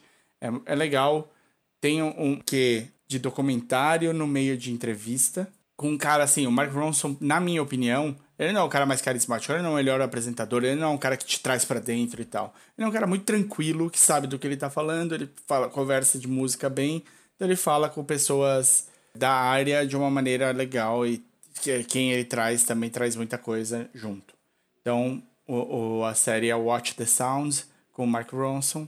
no Apple TV Plus. Na HBO Max tem esse documentário que chama Music Box Woodstock 99 e eu gosto muito que, tipo, eles pegam logo de cara, assim, no, nesse documentário e vão discutir o, o line-up do, desse Woodstock 99 e, e, tipo, como ele tava longe de ser Fazer jus ao nome Woodstock. é, exato. Longe de paz e amor, assim, tipo, coisas super da época que não tinham nada a ver com a pegada e tal. E não foi a primeira vez que tinham trazido Já teve em 94, Woodstock né? de volta. É, exato.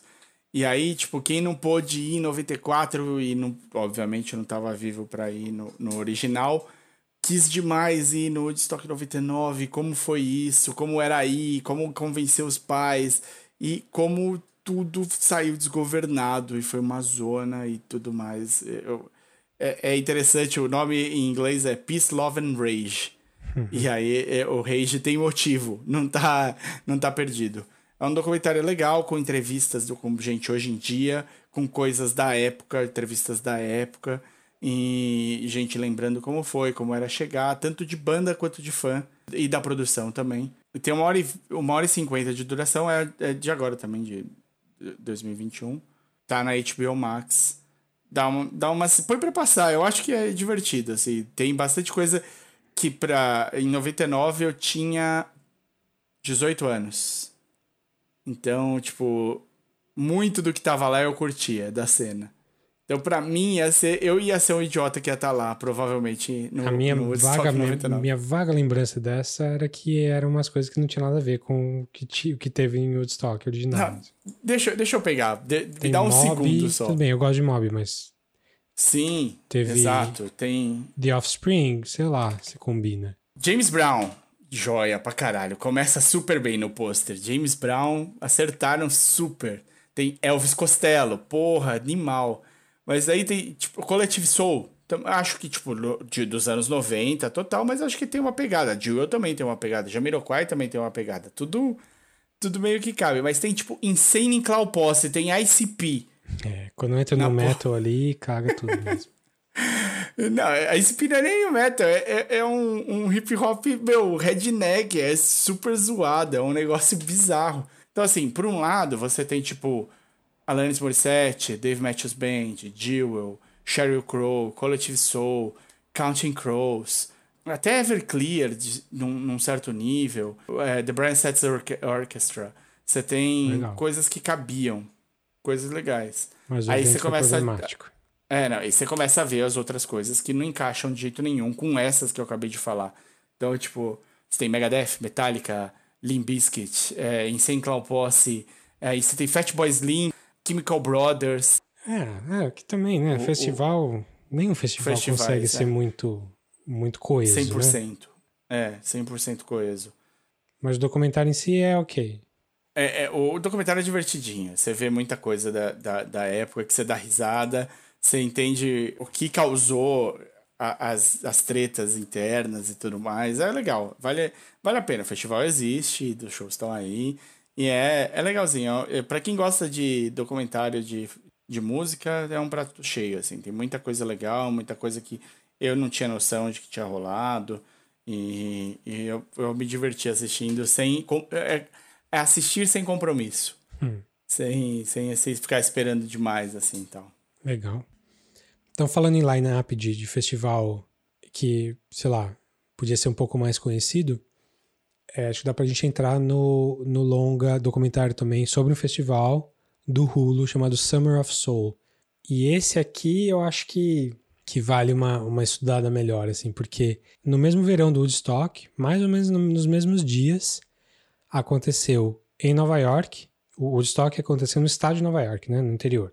É, em Nova York, no Harlem, aconteceu um festival também de várias, vários dias, várias semanas. Por gente do, do calibre da Nina Simone, do cara do, do Temptations, da Gladys Knight. Tipo, gente mu- é, muito, muito grande do, do, do, do soul mesmo, do o B.B. King para- toca também, né? E é uma, um festival que trouxe milhares de pessoas ali pro Harlem. Foi gravado para televisão, filmado bonitinho, só que depois sumiu. Ninguém se lembra, nunca passou em nenhum lugar. Assim, se lembra quem foi, né?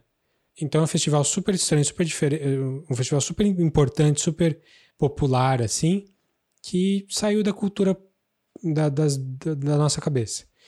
E foi recentemente redescoberto.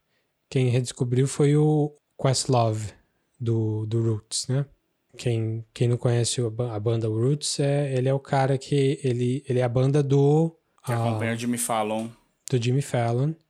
É o cara que tá sempre com aquele pentinho de, de afro enfiado no cabelo. É o baterista. É o baterista e é um dos líderes da banda. Isso. Então ele estreou na direção fazendo esse documentário, resgatando esse. e para contar a história desse festival. Então o filme chama-se Summer of Soul or When the Re Revolution Could Not Be Televised. Are you ready, black people? Are you really ready? Are you ready to listen to all the beautiful black voices, the beautiful black feeling, the beautiful black waves moving in beautiful air? Are you ready, black people? Are you ready? Nobody ever heard of the Harlem Culture Festival. Nobody would believe it happened.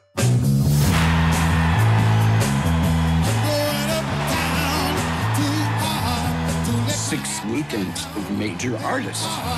The Panthers were the security and kids were sitting up on the trees. I was nervous. I didn't expect a crowd like that. Something very important was happening. It wasn't just about the music. 1969 was a change of era in the black community. The styles were changing. Music was changing. And revolution was coming together.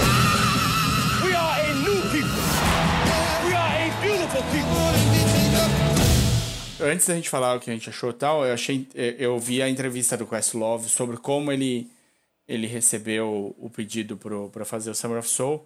Essa é uma filmagem que ficou guardada por 50 anos, né? Filmaram na época e o cara, tipo, ninguém quis comprar para passar. É, os canais de TV virou- não quiseram passar, mas tinham pagado para gravar. tinha sido pago para gravar. O cara que é o idealizador do, do, do festival é um puta fodão. Ele conseguiu levantar dinheiro de todos os lados. Ele levou o prefeito de Nova York no festival. Ele fez. Ele, ele aconteceu. Ele, tipo, um cara que não tinha lá tanto. Não tinha experiência de produtor, mas, tipo, ele conseguiu fazer. é, levar a cabo o negócio. E acabou ficando no porão dele as fitas gravadas do. Se eu não me engano, era no porão dele as fitas gravadas do, do festival. E um, dois caras conseguiram entrar em contato, acharam essas fitas no porão enquanto mexiam em coisas do cara e falaram: Meu, isso é um material maravilhoso, alguém precisa fazer alguma coisa. E eles foram atrás do Questlove. A ideia inicial era o Quest fazer um, um apanhado geral das 10 melhores. Escolher as 10 melhores apresentações e pôr e fazer só isso. Tipo, eu ia ser curador, fazer uma curadoria do, do, das músicas, escolher ali como se ele estivesse discotecando o festival pra gente ver. Só que conforme ele foi aprofundando no material, ele percebeu quão rico era o material e quanto de uma, de uma mudança estrutural estava acontecendo ali na frente de todo mundo e quanto, e quanto que aquilo representava. Porque o Harlem é assim. Hoje a gente fala de Nova York e, e é uma cidade muito mais segura, com boros, os cinco boros muito diferentes entre si, mas com com seu, seus charmes e as esquinas e a- a- as vizinhanças. Então, Harlem é uma vizinhança de Manhattan, mas, tipo, ele tem todo o, o- a coisa latina misturada com a- o lado negro, histórico e tudo mais e tal. Mas nessa época, era uma parte que era super degradada de, de Manhattan, com muito pouco dinheiro, coisas meio caindo aos pedaços, faltava energia às vezes, tinha todo tipo de coisa. E, e- então, quando ele percebeu o que estava acontecendo, ele falou: não, isso tem que ser feito da maneira certa, não dá para fazer uma coisa meia boca. E ele resolve que ele vai trazer gente que foi no festival para assistir, gente que foi no festival para se apresentar, para falar sobre o festival e para falar sobre o impacto cultural que teve. E aí ele dá um outro peso, uma outra, um outro significado muito maior do que ele estava imaginando fazer inicialmente, fazer só essa curadoria aí de 10, 10 15 músicas e pôr para o pessoal assistir. E aí vira um filme de verdade que vai para Sundance e não só vai, como ganha Sundance. Ele ganhou o grande prêmio de júri e o prêmio da audiência, prêmio de público. Parece bom, não parece? Que também, né? Você bota Stevie Wonder, B.B. King, Sly and the Family Stone ali, não precisava nem ser bom o documentário. Não, não Mas é precisava, não precisava. É um documentário bom, é, vale a pena, tem bastante coisa para digerir. E, e é muito legal ver o pessoal se emocionando com o que foi, né? Lembrando, trazendo Sim. um pedaço da vida dos caras que os caras tinham apagado, assim. Pois é, e é uma, uma coisa. É, tudo bem que aquele ano foi. 69 foi um ano atípico. Mas é uma coisa que podia, ser, ter, podia ter sido muito maior. É, uma coisa que, que acontece no documentário é que é, enquanto o, o, o festival estava acontecendo, aconteceu o pouso na Lua. E, Hum, e é tinha verdade. gente vendo ao vivo, assim, tava lá no meio do negócio e tava acontecendo. E, e tem entrevista ali da galera que tava ali, que, que eles estavam achando dessa história toda, porque afinal no mundo só se falava disso. É, e dá pra ver a galera, tipo, gente que tá animada, mas gente que não tá nem aí, gente que fala, foda-se, aquele poema White on the Moon que toca no Lovecraft Country. Gente que, poxa, a gente tá aqui passando fome e os caras estão lá. Tão lá o na homem branco tá indo pra lua. É, o branquelo tá na lua. Então, é- esse documentário é super, super interessante. Tipo, vale muito a pena pra conhecer a história e pra pra ver que que. Como é que tanta gente super famosa pode ter feito um negócio que ficou engavetado por tanto tempo, assim. Então, é um documentário do não, é, Google. não é interessante que. Hum. Não é interessante que você falou, a gente tá aqui passando fome e o branco tá andando na lua. E esse é o ano, é o ano em que os bilionários estão começaram a, a sair da Terra. Pois e é. a gente tá passando aqui por, por fome de novo, por miséria de novo. É, e são os, os caras que ganharam nessa pandemia, ficar, tipo, dobraram o patrimônio. Ficaram mais ricos ainda. é. muito, ficaram, ganharam bilhões a mais do que eles tinham. Enquanto todo mundo baixou o padrão, eles subiram o padrão. Então dá pra ver que tem alguém ganhando com essa história toda, né? Então, acontecia antes, continua acontecendo hoje, se, se hoje não é pior ainda. Uhum. Pois bem, então Summer of Soul, procurem aí, vale muito, muito a pena. Tipo, ouçam com é, no sistema de som bom, porque as, as, todos os números musicais são, são super legais. É, talvez você descubra gente que você não conhecia antes. Eu descobri vários que eu não, não conhecia exatamente. É, nunca tinha visto a Gladys Knight jovem. Manda muito Nossa, muito louco, né? bem. É. Tem uma. Sly and the Stone Family, cara. O É, Sly and the Family é Stone é- muito... é muito bom. Sempre Isso, bom. Family Stone, perdão. O, o, o Sly and the Family Stone, mas é que os caras são muito loucos, né? Tipo, É. ver ao vivo ali, tipo, uma coisa é eu ouvir o som dos caras e tal, mas ver ao vivo, tipo, a, a saxofonista dele é muito louca também. E ela, ela- eles colocam ela pra fazer um backing vocal muito, muito diferente, assim, de, do esperado. Eles, é eles cabiam mais em Woodstock do que aqui, se for ver. Porra, mais com certeza. Ripões, assim. É, a, legal, a intervenção da Nina Simone ali é maravilhosa também. Ela chega, fala umas coisas super poderosas e vai embora. E tem muito muito mais gente legal ali. Então, procurem aí. Se tem acesso ao Hulu, vejam. Se não, achem de outro jeito. Mas chama Summer of Soul or When the Revolution Could Not Be Televised. 3, 2, 1, McCartney? Vamos continuar no Hulu, então. Esse daí me pegou de surpresa, eu não tava esperando, não sabia nada. É 321 McCartney. É uma série pequenininha com Paul McCartney conversando com o Rick Rubin. O, o Rick Rubin é produtor. Produtor ele zaço. ficou, é, ele ficou muito famoso porque ele lançou o, Death Jam Records. E Def Jam foi, tipo, foi onde saiu o Beast Boys, né? No Beast começo, Boys, saiu... putz, o, cara, o cara produziu todo mundo nos anos 90 ali. Sim. E hip hop e, e, e rock até anos 2000 também. Você deve ter visto ele, o cara que tem uma barba até a metade da barriga, assim. E o Rick Rubin não é um desses caras de dar muita entrevista, de estar sempre meio que na no negócio e tal, mas ele tá muito no meio no mundo musical, manja muito do que ele fala, apesar de ter pouco, eu tava ouvindo ele conversando com o Mark Maron e parece que ele tem pouco conhecimento de música per se assim, tipo, é, ele vai fazer ele vai fazer acerto, ele tá ouvindo o cara gravando tal, ele sabe o que ele quer melhorar na música, mas ele não sabe aonde é na mesa, não. Ele fala pro, pro assistente, ele fala, isso, agora puxa mais pra direita um pouco, isso, mais pra direita, tá bom, aí tá ótimo. Tipo, o que que é, onde é, que botão que é, ele não tem a menor ideia, até hoje. o Rubin conversando com McCartney, só os dois, com uma, uma mesa enorme, piano, e é isso. E é uma conversa super aberta e revisitando todos os sons do McCartney, mas focado principalmente nos Beatles. Eu, assim, eu como fã de Beatles, cresci com Beatles dentro da minha família, era uma coisa super próxima da minha mãe. Para mim, é, me levou de volta para vários anos atrás. E, eu, uma, e tem uma coisa que sempre me emociona quando o ser humano vai. é o melhor que ele pode ser, de qualquer maneira. Então, por isso, porque eu me emociono com as Olimpíadas, por exemplo.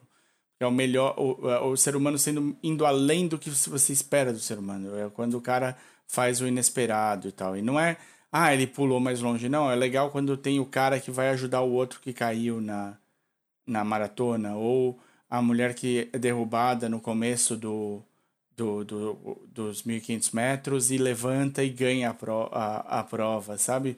Essas coisas são as que me pegam, assim. E, eu, e ver o Paul McCartney vendo o que ele fez e vendo quão complexos são os sons que eles criaram, é, para um cara que não sabe ler partitura. É, Sim. É, Isso me impressionou, é muito... eu não sabia. Eu, eu, também não tinha ideia, mas eu, eu, eu, eu, sei que muito músico não sabe. O cara aprende a tocar, ele não aprende a ler. E, e, e ver o, ele, ele, quanto que ele já percebeu, né? Tem engraçado, o Myron fala numa conversa, nessa conversa com o Ruben, que ele gosta muito, ele entrevistou o McCartney e tal, e uma vez ele encontrou o McCartney numa festa e o McCartney falou: Ah, eu vou lançar um, um disco novo tal. E aí o Myron perguntou, né, daquele jeito e aí, esse é o melhor trabalho? Aí o McCartney olhou pra ele e falou: Você tá brincando, cara? Eu era dos Beatles. tipo, não vai ter melhor trabalho. Picked in high school. é, tipo, literalmente. Mas é, tem muita historinha, muito legal. Eu acho que, assim, ajuda muito a você ver a amizade do Paul e do, do John. É muito legal, assim, entender. Porra, tem um, um, um episódio em que ele fala de quando o Ringo entra o impacto que o Ringo teve para eles é uma coisa que se jamais esperar. E ninguém, todo mundo alopra o Ringo hoje em dia, tipo, quer dizer, quem, quem tem sempre o cara que faz a ressalva, não, ele é um cara que conduz muito bem, é um bom baterista, vocês estão zoando aí e tal. Mas sempre tem, sempre tem esse cara no fundo de uma conversa. Mas no geral o Ringo é aloprado e tal. E, e tipo, ver o Paul falando o impacto que teve no George, no John e nele, no primeiro dia que eles tocaram com o Ringo, é muito legal, assim. Eu não vou, eu não vou contar, mas é, é eu falei, que? Sério? Não. O Ringo? Da hora. E aí, tipo, é legal. Essas coisas, essas historinhas, essas anedotinhas, essas coisas, tipo... O, o, e ver muita coisa assim, tipo... Tem uma que ele fala que é muito boa, que é tipo... As nossas músicas, elas pegavam muito. As pessoas é, ficavam com elas na cabeça, elas eram catches, porque a gente tinha de lembrar delas. A gente compunha muitas delas no ônibus e, e não tinha onde anotar. A gente não tinha como anotar a música, então a gente tinha de lembrar no dia seguinte na hora de gravar. Então elas tinham de ser catches, tinha de ser fácil, a gente tinha de conseguir montar. Então isso é, é, muito legal, ver o que era problema, como virou solução e ajudou a coisa andar. E o Rubin é um cara super. Ele, ele foi um muito bom é, host né? Muito bom. É, ele deixa é, o povo falar, né? Ele não tá ali pra. Ele deixa. Ele, pra ficar ele não tá botando não as ideias rivalizar. dele. É, ele tá ali pra puxar o que, que o povo tem pra dizer. E ele vai lá, ele tira. É, eu gosto muito que ele vai e tira, tipo, deixa só o baixo às vezes. Fala: O que, que você tá fazendo aqui, cara? O que, que você pensou nessa hora? Tal, da onde veio? E às vezes ele puxa, põe só a guitarra e fala: Meu. E aí o Paul olha e fala: Meu, isso é country. Você tá ouvindo? Essa guitarra é country. E aí ele põe a guitarra e o baixo, você vê como, tipo, no fundo, eles não tinham nenhuma conexão, mas quando põe os dois juntos fica harmonioso, sabe? Como funcionava a parte criativa dos Beatles. Isso eu achei muito legal. Uma série pequenininha, cinco episódios, mas uma delicinha. Se você é fã de Beatles, hoje, baixe agora e comece a assistir. Para de ouvir, volta depois para continuar ouvindo o Catching Up. Eu vou, vou parar para acabar, então, aqui. Vou fazer uma pausa. Boa. Isso. Aí a gente volta a gravar já. Mas é, é isso mesmo, é super legal. É, é, é, legal ver como ele, depois de tão estabelecido há tanto tempo, como ele lida com música, como fazer música hoje. É uma lembrança dos tempos áureos, é, mas não é só isso, né? Ele tá falando muito das coisas, de, de como ele pensa na música hoje, e ele coloca as coisas do passado em perspectiva. Eu gostei bastante do que eu vi. Acho que o segundo episódio, eu só vi três. O segundo foi o que eu mais gostei porque ele entrou mais na questão musical mesmo. Tipo, ah, você faz. Uhum. Você toca essa nota, depois você espaça duas e espaça duas, você toca junto, é um acorde. Aí você mexe aqui, é, é super legal o jeito que ele, que ele coloca, claro, simplificando, obviamente, mas era como ele fazia quando era moleque. É que, e como que. E funciona? isso- e funciona, e funciona, e até hoje funciona. Mas é bem legal. McCartney 321 é o nome certo. E é do Hulu. Do Hulu. Ah, é McCartney 3 é, 321, não é, É. 321 McCartney. Tá. É, porque no, na abertura aparecem os números primeiro, né? Mas aqui no IMDB tá É. assim. E pra fechar, então, qual que é o nosso prato principal musical?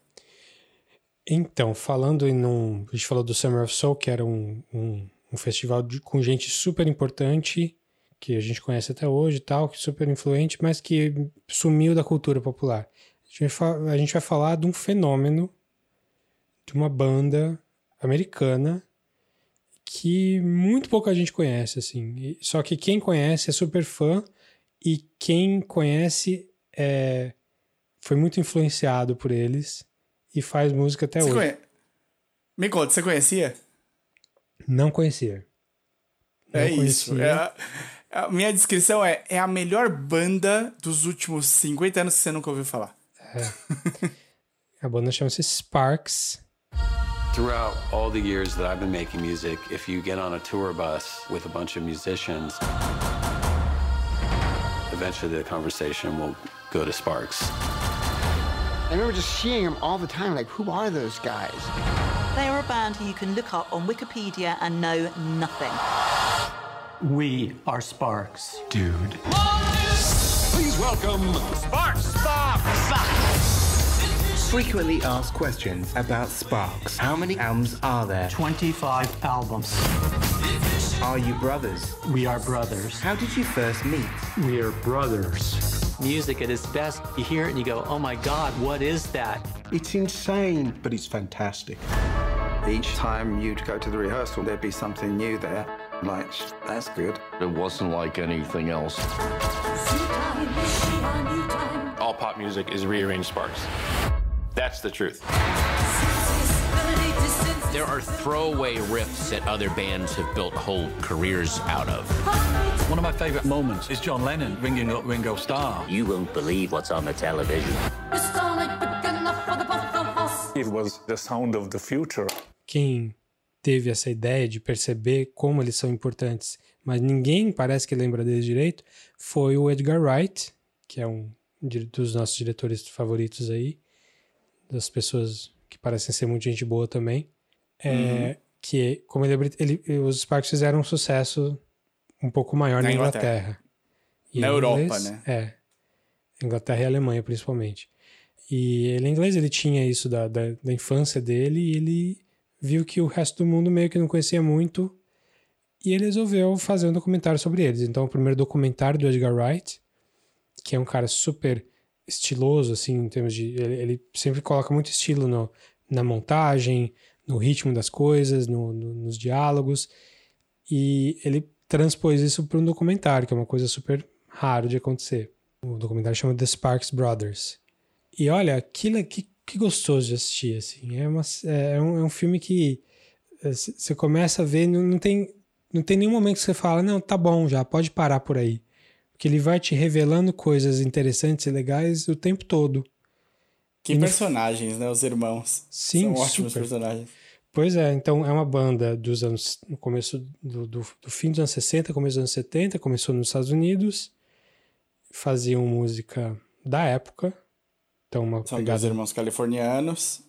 pegada mais psicodélica, e resolveram ir para Inglaterra, mudaram um pouco o som, ficaram um pouquinho mais pesado, um pouquinho, e eles fazem ah, o, o- uma, uma coisa que tem sempre na música deles é que a música é não chega a ser uma banda de comédia, mas as músicas são, são engraçadas. Sempre tem alguma coisa engraçada na música.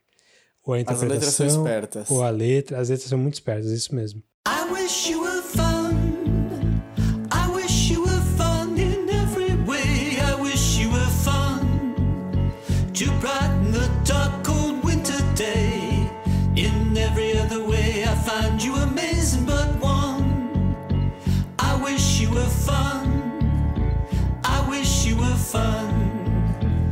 Já deve ter ouvido aí no, na abertura do episódio, eu vou colocar alguma, não sei qual ainda, e talvez a gente pincele mais algumas aqui na nossa conversa.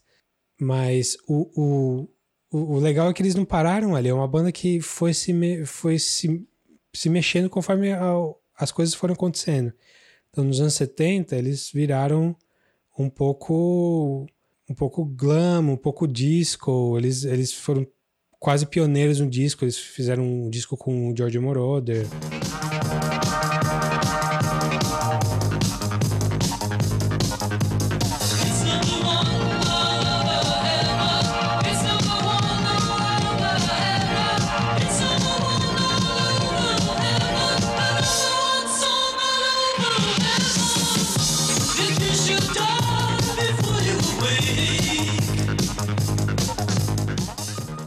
Depois eles ficaram pegada mais rock de novo, depois eletrônica. Os caras viajaram por tudo quanto é coisa.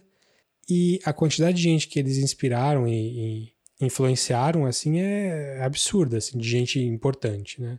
A quantidade de cara que fala nesse documentário, que vem se expor como fã do Sparks, de gente do cinema a gente da música. Ele, estão, ele passou por muito, muita, muita gente se, foi, gostou e seguiu. E é, para mim é o melhor encontro do This is Spinal Tap com Mandela Effect, assim. Um negócio é, que, tipo. Então, é. Exatamente. É um Spinal Tap. É até, isso me lembrou muito Spinal Tap, inclusive, porque o Spinal Tap é uma, uma das piadas do, da banda. É que eles começaram como um, uma cópia dos Beatles da fase mais iê do começo da carreira deles. E também foram mudando, mudando e viraram uma banda de hard rock, no, de heavy metal nos anos 80. E é um pouco o que acontece de verdade com os Sparks, só que eles estão fazendo a piada ali, eles não são a piada, eles, estão fazendo a piada. Uhum. É, é, o que eu acho que eu gostei mais é que como eles, tipo, é muito fácil para uma banda, quando ela começa a fazer sucesso, manter na mesmo, no mesmo caminho. É só você ver o que aconteceu com o Coldplay. O, né, é difícil você fugir do, do que está sendo esperado de você. As pessoas querem mais do mesmo, elas querem se alimentar de McDonald's ali, me dá, me dá, me dá. E, e o Sparks nunca, sempre quando começa a ter essa sensação de tipo, isso aqui tá dando certo, eles mudam radicalmente no, no álbum seguinte. E é muito difícil de falar porque é uma banda que tem 25 álbuns. 25 é. álbuns. Teve pois época é. que eles lançavam um álbum novo todo ano. E as capas são maravilhosas, cara. Olha, Nossa. uma capa melhor do que a outra, assim. A capa é quase melhor que a música dos caras. É, os caras foram inovadores, inclusive, nessa parte. É... Pensar o visual, né? Casar o visual, o que eles estão falando com o que eles estão mostrando. É muito legal. Sim. Então eles são uma banda que tem muita comédia, mas eles não são uma banda piada. Então um que eles influenciaram demais foi o Weird Al Yankovic, né? que também Sim. fazia, só que o Weird Al faz paródia, eles faziam músicas originais. Eu acho, eu acho que eles influenciaram demais os New Romantics no, do começo dos anos 80. Sim. E, e tem uma música que você olha e fala assim: Meu Deus, o Beef, o Beef 52 nasceu desta música. tipo. É, ah, neste momento eles acabaram de ser gerados. Assim que eles ouviram essa música, eles falaram: Tá ok, é isso. E o filme tá o tempo todo colocando: Ah, não é tá falando, olha, essa música é cópia dessa, nada disso, mas é tá falando, olha, o, que tipo de coisa que, que saiu dali e tal, entrevistando gente que fala, é mesmo. É, mas eu notei que duas das maiores, dos maiores influências, influenciados que eu, que eu que me passou pela cabeça não foram nem citados no, no filme. Primeiro, uma influência do, do, do Sparks, que seria o Monty Python. Eles Por... falam. Eles falam Monty Python? Eles falam, tipo, logo no começo, mas é tipo. Eles falam assim, não, a gente sempre gostou muito de comédia. E aí citam vários nomes e no meio eles falam Monty Python, mas é um, hum. tipo, ampassando, assim, Nossa, total. Eu, eu, vi duas vezes e não reparei nisso, mas não, é, isso me ficou muito na cabeça, porque eles têm um pouco uma cadência, assim, do Eric Idle, assim, de, de cantar e de, de, colocar letras absurdas ali no meio. Uhum. E outra é, o mais para os anos 80, os Talking Heads eles têm uma pegada de uma coisa mais falada do que cantada em alguns, em alguns casos, como eles mudam muito, isso varia, né? Mas eles têm algumas coisas que a, é, a música, o que importa mais é, é a voz do que a melodia, em alguns casos. E até na estética mesmo, tem, se você abrir o IMDB, assim, o, o trailer, a fotinho que tá no trailer ali é do, de, uma, uma, de um clipe em que eles estão fazendo um esquema de ventriloquismo, assim, falso, em que um irmão é ventríloco do outro. E é a cara do, do, do, do videoclipe do, do Talking Heads, de um dos mais famosos, uh, que David Byrne tá no fundo branco também, vestido de terninho. É, e não fala do Talking Heads aqui, então pode ser que não, não, não tenha influência, mas eu acho que tem, porque tem muito a ver musicalmente, sim. Sim. E criativamente, né? Os dois são muito. São duas bandas muito criativas que brincam muito com o formato. Sim. E aí eu não sei se é spoiler dizer isso, mas é uma coisa que aparece muito como surpresa no, no filme é como que eles estão fazendo sucesso. Fazendo sucesso, não. Estão trabalhando até hoje. Né? Quando uhum. falou aquele esquema que eles fizeram com o Franz Ferdinand, eu falei, como assim? Eu, eu ouvia Franz Ferdinand FFS. naquela época. Sim. E eu não lembro disso. Tipo, não fiquei eu sabendo disso. Lógico, quando eu vi, eu fiquei também tipo, o quê? E aí eu, eu, fui pesquisar e muita gente fala que o Franz Ferdinand renasceu depois de fazer o álbum com o Sparks. Que eles estavam, tipo, num, numa seca louca de, de falta de criatividade e tal. E, tipo, eles voltam a ter alguma coisa no álbum seguinte, assim. Não Pode sei ser. se fala isso no, no é, documentário. Não, acho que não, não chega a falar desse ponto de vista, assim, mas é, o Franz Ferdinand fez sucesso em 2005, né? 6, 7, uhum. até um, sei lá, é. 8. E esse projeto com, com os Sparks é 13. É, não, por aí. Mas tem, tem chão, tem tempo de, do Franz Ferdinand fazer sucesso e de, de deixar. É que, e eu fiquei pensando, mais louco de tudo, é que eu vi acho que Franz Ferdinand, tipo, seis vezes aqui no Brasil. Eles estiveram em muitos festivais. Sim. E eu não tenho a menor ideia. Vai que eles tocaram FFS e eu não tenho ideia que tocou, sabe? tipo, eu achei que era deles. Então, e, e é uma coisa que a gente tava vivo, a gente tava gostando de música de, de bandas próximas deles, não fiquei sabendo. Parece que é toda uma realidade paralela mesmo. Parece o Mandela Effect lá. Ma Mandela Effect. Bernstein Bears da vida. Tipo, é uma coisa que aconteceu e a gente tá, tá vivendo aqui em outra realidade. Bom, foi falar do Annette, de, de que eles estão com o filme do Léo Léo Scarra? Sim, sim, eu acho que sim. Eu acho que é, é, teve, nos anos 2000, do Pro Sparks, teve uma, uma renascença forte. Eles voltaram a fazer algum, algum sucesso que estava meio que parecendo perdido. Tem, eles lançam alguns álbuns muito legais. É, agora eu falo como se eu manjasse pra caralho de Sparks, né? Não, mas é só porque eu fui ouvir depois. Esse documentário é muito, ele é muito bom em, em, em, te dar informação sem parecer que tá te ensinando e tal. Ele é, ele é, tipo, você vai absorvendo aos poucos o que ele tá passando ali e no final você fala, ah, beleza, agora eu sei e agora eu quero ouvir mais. Sim, é. Eu pareço, pare, me pareço, eu pareço fã da banda há muito tempo, sendo que eu conhecia, sei lá, duas semanas. E eles estão fazendo alguns. Eles estão. Continuaram lançando CDs, continuam na, em atividade. E a pandemia não impediu eles. Pelo contrário. Na pandemia, eles lançaram um CD novo e lançaram um filme. Junto com qual diretor francês? Léo Carrax, que é o cara maluco do, do Holy Motors, que acho que eu já falei aqui. Falou. Falou assim. Adoro. Tipo, ah, falei na, quando a gente falou dos melhores filmes dos anos 2000. Não, uhum, dos anos 2010. Uhum. Então, eles tinham projetos de fazer filmes antes e agora conseguiram fazer o filme novo do Léo Carrax com Adam Driver. Marion Cotillard. Yeah, Marion Cotillard, né? Tá ruim hoje, Davi. As pronúncias estão erradas, as palavras estão fugindo, não tá fu nada tá dando certo. Mas vamos que vamos. É, então, assim, a gente está contando um pouco do que a gente aprendeu no documentário, mas é, isso não, não tira o mérito de você assistir, porque tem, tem mais, a gente está falando só um pouquinho, assim, não, não dá para é. dizer que isso é spoiler, eu acho. É não mais... estragamos nada, isso tá tudo na Wikipedia deles. Ah, não, claro, mas assim, é legal você também ser surpreendido por algumas coisas, né? Mas é um filme super gostoso. É, o, eu vi duas vezes já, tipo, saiu agora, eu vi duas vezes. Não saiu oficialmente no Brasil ainda saiu cinema em alguns lugares lá fora, logo logo deve vir para algum streaming aí. É o primeiro de dois filmes do Edgar Wright que vão sair esse ano. Então esse ano ainda sai o como é que é? Last Night in Soho, alguma coisa assim. Uma coisa assim. Que também tá com uma expectativa alta, né? Ah, qualquer coisa Soho. que ele faça, eu tô dentro. Assim, tô...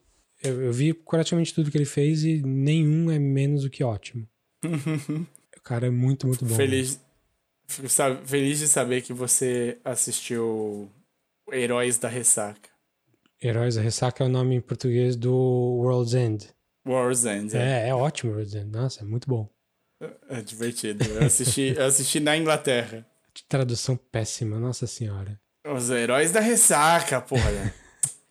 ah, Enfim, vejam Sparks Brothers é, assim que conseguirem. É muito, muito legal. É, o, o trailer já dá uma ideia boa. Assim, dá uma olhada no trailer. Já vai ter um monte de gente famosa ali. Já vai, você vai, vai, no mínimo, vai ficar intrigado. É, redes sociais, Davi? É, e-mail, né? Podcastcatchingup, podcastcatchingup.gmail.com facebook.com barra podcastcatchingup e no Twitter e Instagram é, estamos no arroba podcatchingup. Procura a gente, fala com a gente, xinga a gente. Se quiser fazer mais pessoal ainda, tipo, cara, esse Mário é groselha, hein? Deixa eu falar para ele o que eu penso aqui. Eu sou arroba o desinformante no Twitter. E eu sou arroba dedonato. Maravilha. Muito obrigado, pessoal. E até a próxima. Falou.